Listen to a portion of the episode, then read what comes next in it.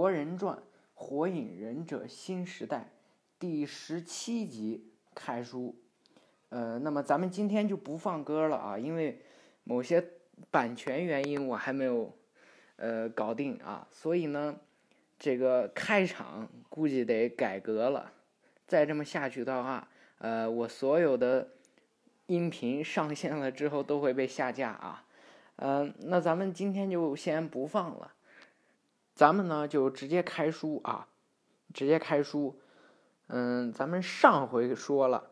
这个电气呀，语言部成功的通过了考试，啊，通过一件好事儿，这个助人为乐，哎，他们就成功的通过了考试。那么这一次呢，咱们来讲讲佐良娜，也就是这个考试之后，今天啊，主角不是咱们博人啊，讲讲这佐良娜一。话说今天呀。同学们呢都不在教室里头，在哪儿啊？在外边，在公园里头找了一个很平静的湖泊啊。同学们呢，哎，都站在上面。这我得解释一下，怎么站在上面啊？什么意思？意思就是他们站在水上呢。嗯，这时候有人就问：怎么站水上呀？此时啊，哎，老师就说话了。这志乃老师就面对着一群孩子呀。专心把查克拉集中在脚底，对，只要能自由控制查克拉，就能在水上行走。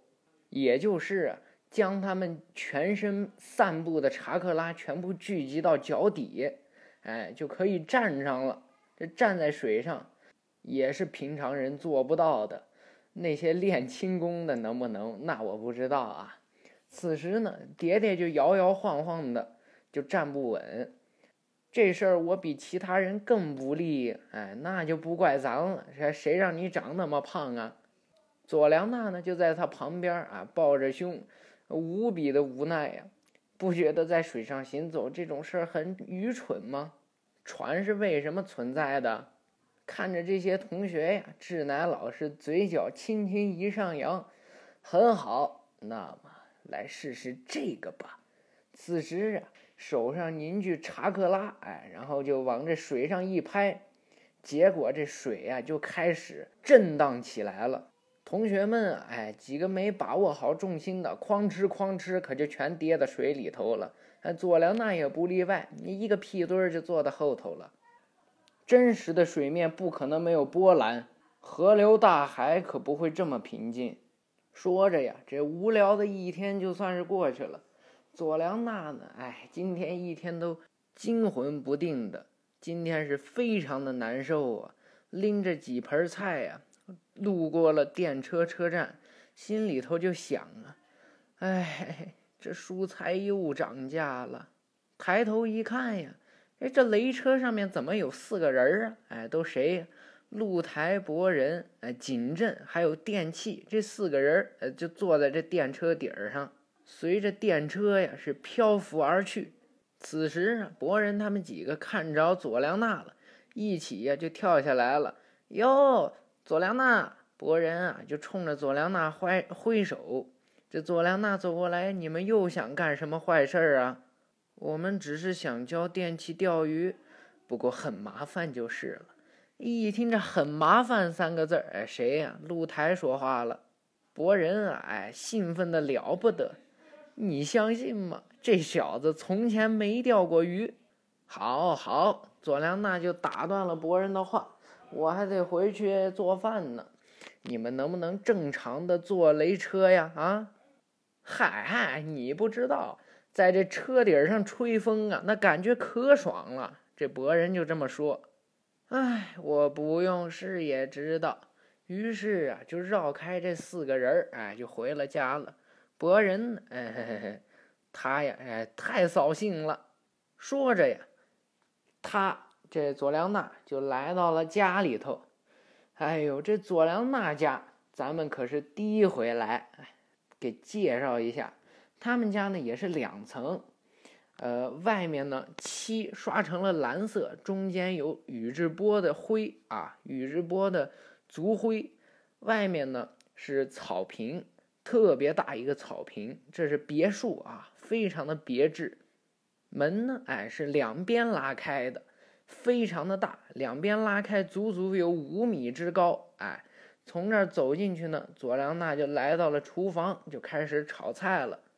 佐良娜炒菜这厨房呢，是跟客厅厅通在一起的。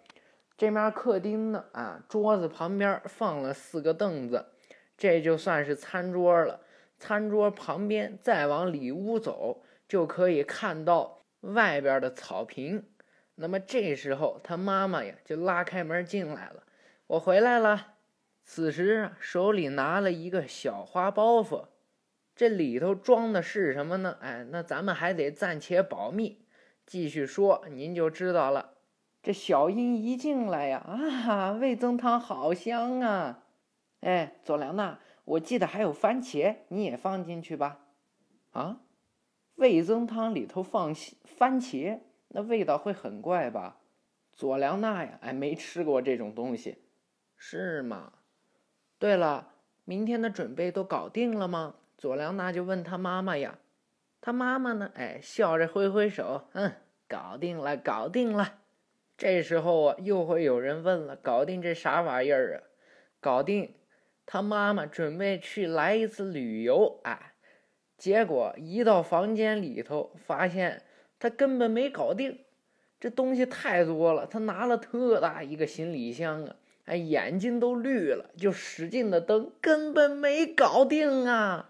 他妈妈使劲在这儿蹬啊，就把这个呃衣服啥了的全给压进去，把拉链拉上。哎呀，擦了一下头上的汗啊。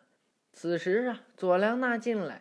给他妈妈递上一张纸条，旅行的日程安排我都写在上面了，快做准备吧，景野要来接你了。哎呀，此时可能会有很多人有疑问啊，我是不是把这俩人说反了？啊，没有，我还真没说反。哎，这左良娜是小英她女儿还是小英他妈呀？呃，我也没说错，这小英确实哎是他妈，但是呢。这小英就是没有自主照顾能力，哎，还得让这左良娜来，啥都是左良娜安排的。你说这妈妈出去旅行一趟，哎，怎么还得女儿来安排呀？这个估计有一些人啊可以学一学，像是我，我就经常帮我妈干活。哎呀，此时啊，小英就抬起头来看着佐良娜，哎，留下佐良娜一个人，而我却去旅游。嗯，有一点不不忍心呢。那你别去了。佐良娜就反问他一句：“哎哎，这个嘛。”佐良娜撇过头去，都说了，你不用这样。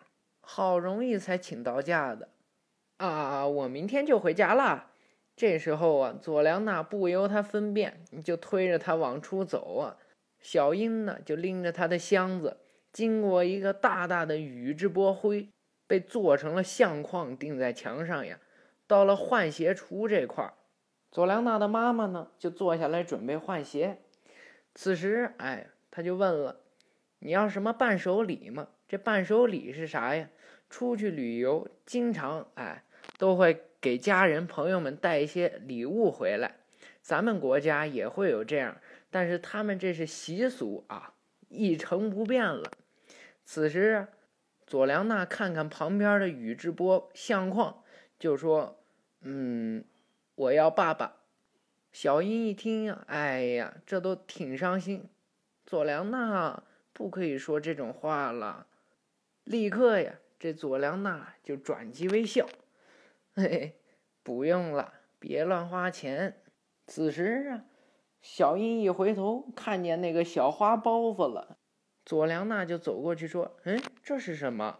打开那包袱呀，拿出来一个柠檬色的一个小小熊啊，非常的可爱，而不是真熊啊，呃，一个毛毛熊。这佐良娜呢就捧在手里头。小英说：“这是医院一个病人留下来的，现在他的那个胳膊啊也是坏掉的，而我呢已经缝补好了。”本来说今天要给他送去的，哎，看来没时间了。佐良娜说：“那等你明天回来再送去不行吗？”小英就说：“呀，嗯，但是已经答应他今天了呀。佐良娜就想，好吧，好吧，那你就去放心的旅游吧，这件事让我来处理。小樱妈妈呀，哎，对他拱手，笑完拱手，就说呀，我一定会买很多伴手礼的。佐良娜呢，抱着小熊进屋去给人家打电话，边走边给小樱说呀，好好，路上小心。这小樱啊，往出走呢，刚把这门拉开，啊！哎，什么让他们吓一跳呀？景野搁外面站着呢，嘿嘿，这景野冷笑两声啊，走吧，去玩个痛快。佐良娜呢，通过电话得知，这个小女孩啊，非常的珍视这个玩偶，因为这是她爸爸送给她的，而她爸爸现在已经去世了，她一直都非常的珍视她。佐良娜就想呀，那我现在给您送过去。好的，非常感谢。这佐良娜就想，这是，这是那个小女孩非常珍视的东西。哎，我珍视的东西呢，那是我爸爸呀。所以谁都不爱失去自己珍视的东西。那我一定要给他送过去。说着呀，这佐良娜就要出发。咱们闲话少说，这佐良娜呢，买上了票，就坐上雷车了。刚一上雷车，把这小包袱。往那个车顶上的车那个篮小篮筐里头一放，就把这个包袱放进去。从手边呢掉下来一张纸条，佐良娜非常的惊讶呀，就把这纸条拿起来一看，哎呦，是妈妈写的。信写了什么东西呢？给佐良娜，我去旅行啦，多亏了佐良娜乖乖留下看家，谢谢你，拜托你了。给最亲爱的佐良娜，妈妈，佐良娜呀，微微一笑。此时电车就停下来了，上面的机器呀就开始喊：“陈四门，陈四门站到了。”佐良娜一听什么，腾腾腾两下呀，赶紧就下了车。啊，好险！这佐良娜跟个傻子一样，哎，人跑下来了，哎，那小花包可放在下面了。行吗？嗯，这电车肯定就走了。电车一走，哎，这佐良娜就想，哎，我看看这医院在，啊，不对，哎，包裹。佐良娜呢，哎，就目送着，就送这雷车走了。在这个电车台这儿，在这雷车台这儿左窜右跳的，咋办？啊，咋办呀？抬头一看，沿屋顶跑直线。应该能在下一个站追上车，刚想爬上那水管往上走呢，又把这脚缩回来了，脸上滴下一根冷汗呢。这这样一来，不就和博人一样了吗？嗯，佐良娜一听这声音呀，佐良娜吓得一回头，静音。此时啊，佐良娜不知道该给这位女士说啥了。妈妈。妈妈一直以来，呃，城门关照，这么拘谨，你这是怎么了？呃，不，不是我那个，这把静音给弄得懵的呀。佐良娜呢，轻轻的往过移几步，哎，像螃蟹一样的横着往过移几步，呃，然后立马就跑呀，啊，还有事儿，还先告辞了。佐良娜跑了，哎，这静音都想去给他爹告状了啊！不过他找不着他爹啊。话说呀，咱们说说博人这几个人儿，他们呢就在这桥边上，在这湖边上要钓鱼。此时博人就说：“连着两天空手而归，太不像话了吧？”哼，现在我要带你们去一个绝对能钓上鱼的好地方。此时，哎，佐良那是疯狂的奔跑啊，电车呢也跟他同时缓缓停下来了。这佐良娜跑过来，哎哎哎，快点快点快点！此时前面有一个老奶奶，哎，眼睛不太好使，在那瞅着站牌准备买票呢。呃，都这雷车车票该怎么买啊？佐良娜呢？哎，急得一直在他后边原地踏步，来来回回的看着那雷车呀。嗯，这可怎么办呢？这老奶奶呀，哎，老眼昏花，是死活看不清楚。这左良娜呀，哎，可就帮他买票了，然后帮着老奶奶拎着东西，一路上开开心心、悠悠哉哉的走上来。这电车不等人啊，叮叮两下，哎，走了。哎，左良娜一看，啊啊啊哈！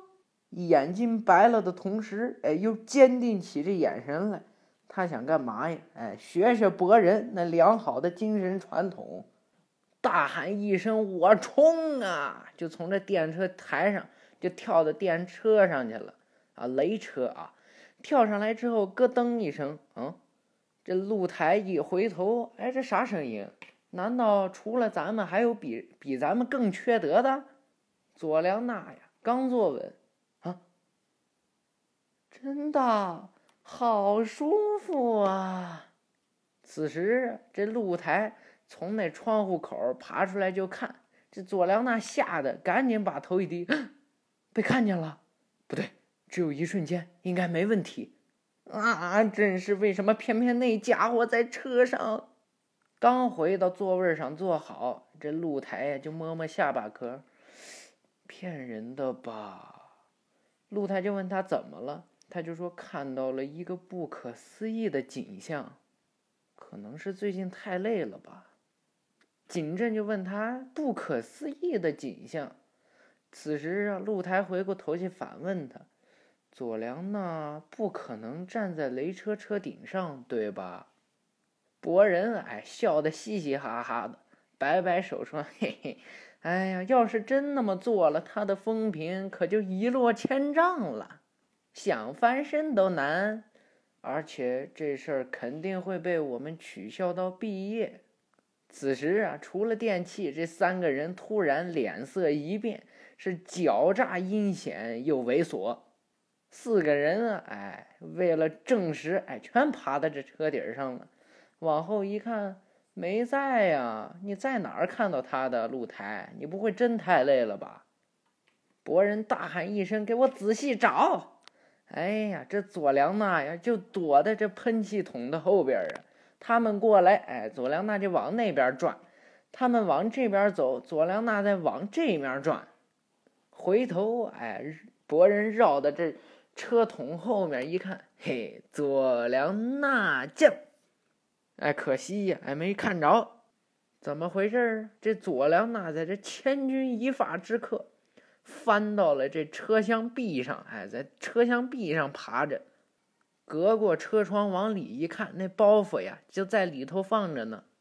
露台在车顶上，低头一看，嘿，这是不是脚印啊？是女孩子的脚印。景镇就说：“嘿嘿，咱们再仔细找找。”博人又大吼一声啊！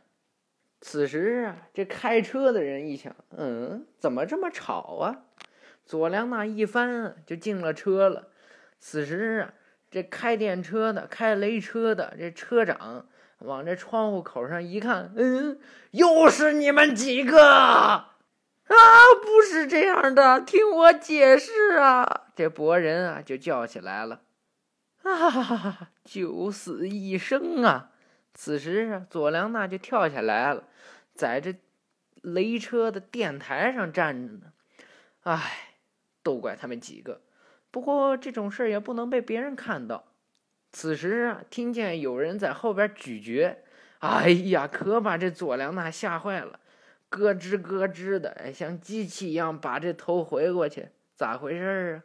这爹爹哎在后面看着呢，边往嘴里头塞薯片，边说：“嗯，这电影太好看了。”此时啊，坐在了这长条椅上，哎呀。这佐良娜就开始苦苦哀求啊，求求你不要告诉别人，你让我做什么都行。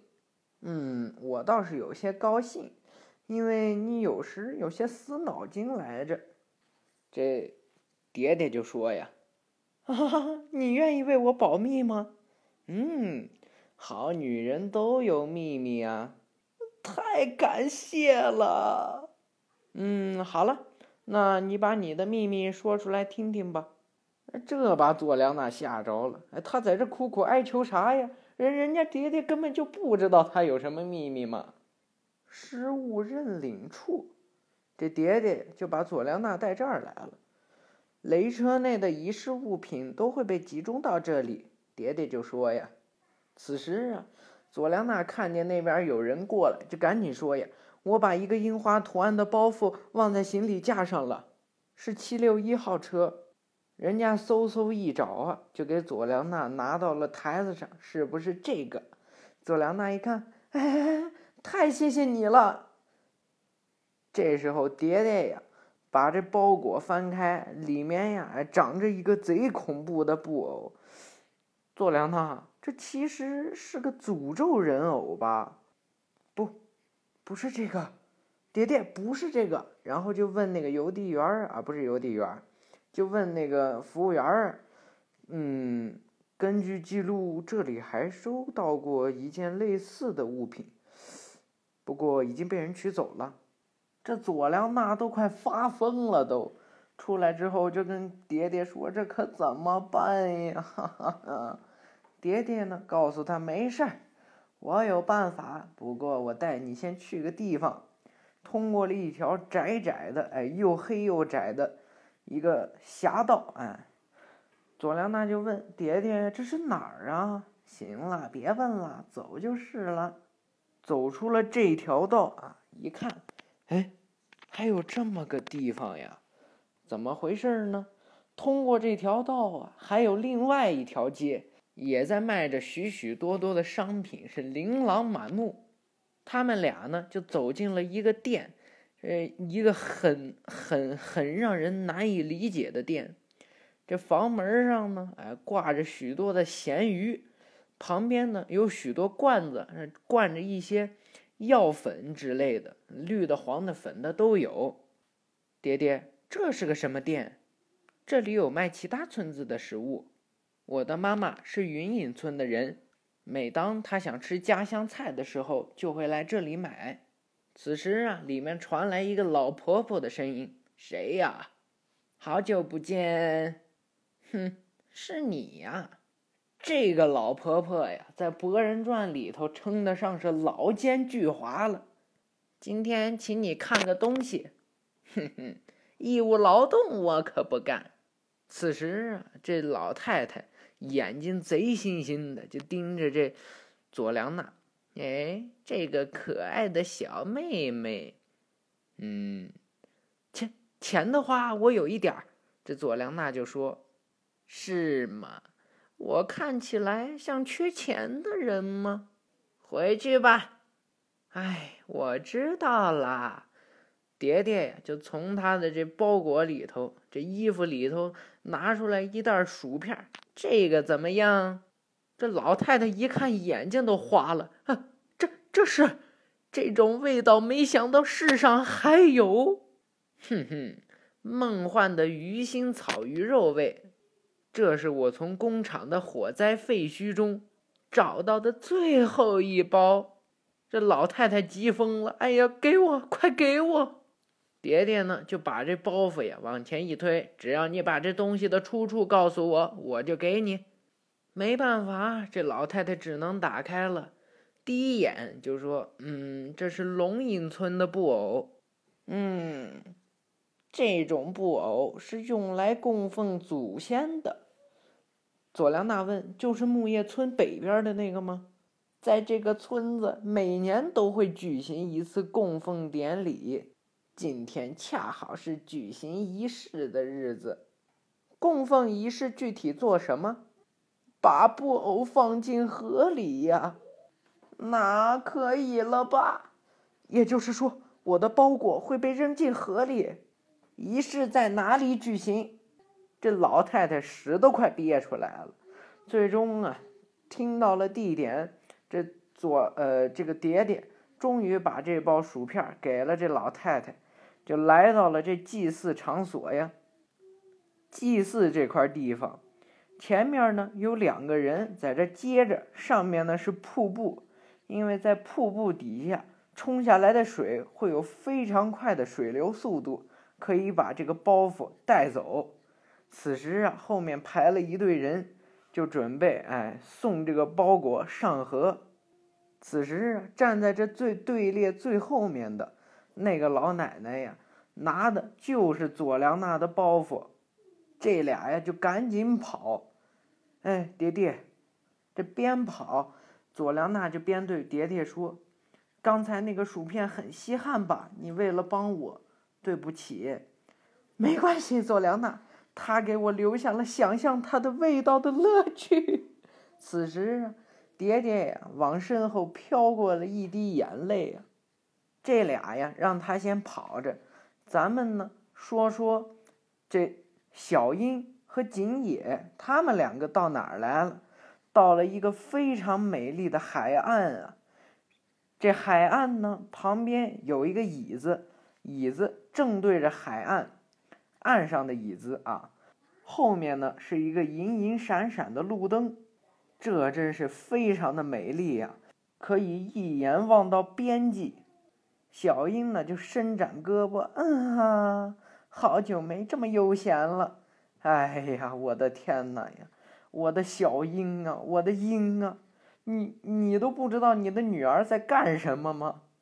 锦野呢就回过头去跟他说：“你呀，什么事儿都是一个人扛着，肯定是太累了。佐助联系过你吗？”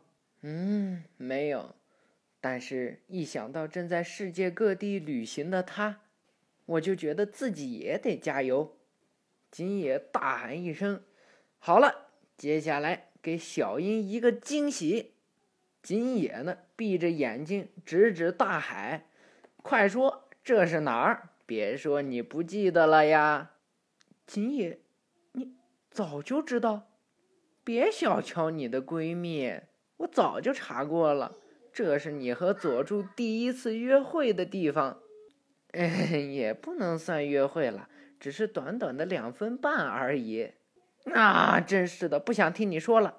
这锦野呢，哎，就把小樱拉过来，死死的按在这长椅上，你就坐在这儿，好好享受当年哎那个跟佐助约会的感觉，重拾你的回忆吧。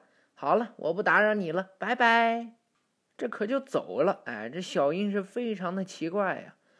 于是回过头来望向大海，一阵风啊，吹过小樱的面颊，真怀念呀。嘿，不过佐助应该早就忘了。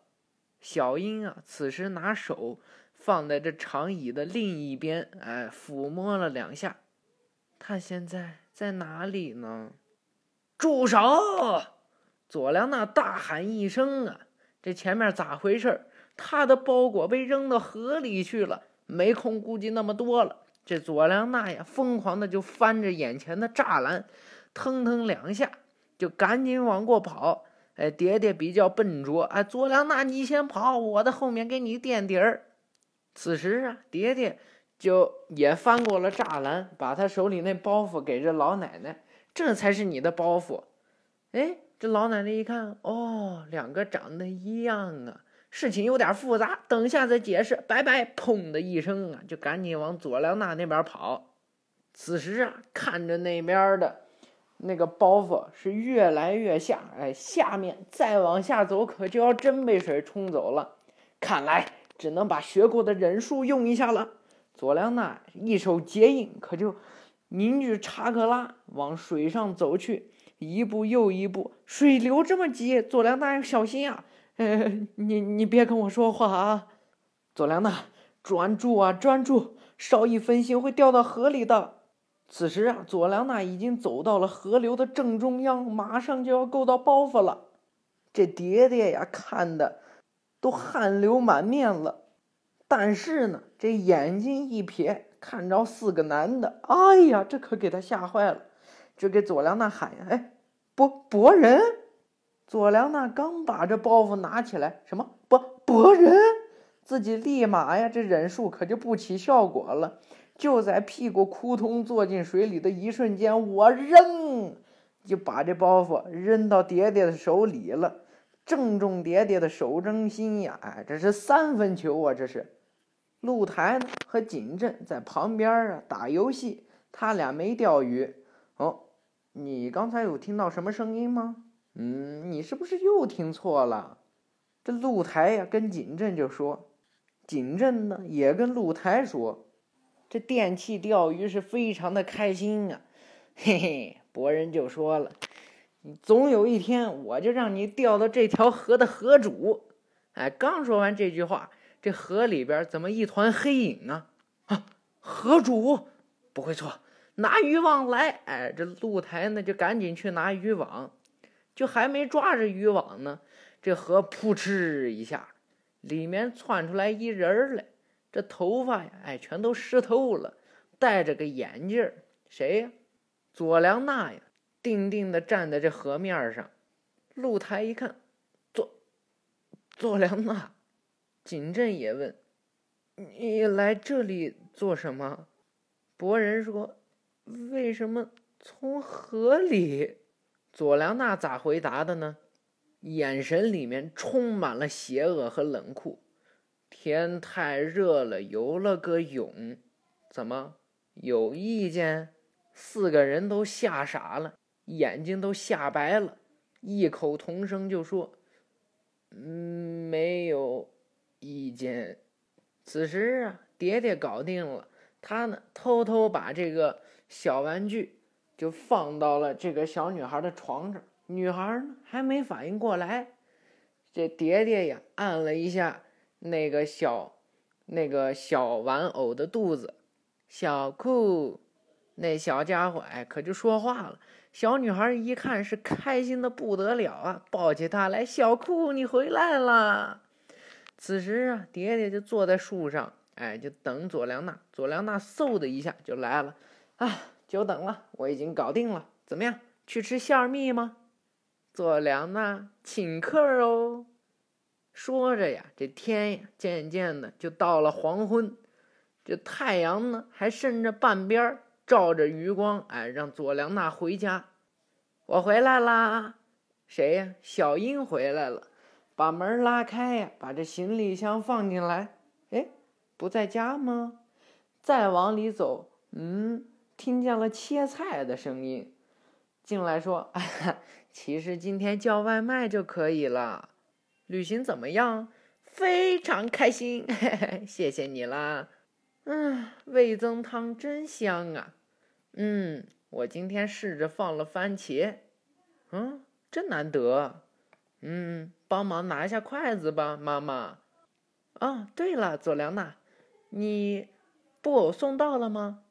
佐良娜呀，停止了切刀，轻轻的说了声“嗯”，回过头去笑着对妈妈说：“当然，很轻松了。”第十七集，哎，完结了。咱们预告一下下一回啊。博人家的一天，今天呢，博人和他母亲还有他的小妹妹向日葵，他们呢。要负责照顾爸爸的一切，怎么回事啊？他爸爸今天刚刚当上火影，那么咱们就来回顾一下这一段可笑的剧情。他爸爸当火影之前在干嘛？那么《博人传》《火影忍者新时代》，哎，咱们下回再说。感谢大家的支持。今天不是火影就任仪式吗？快起床，笨蛋老爸！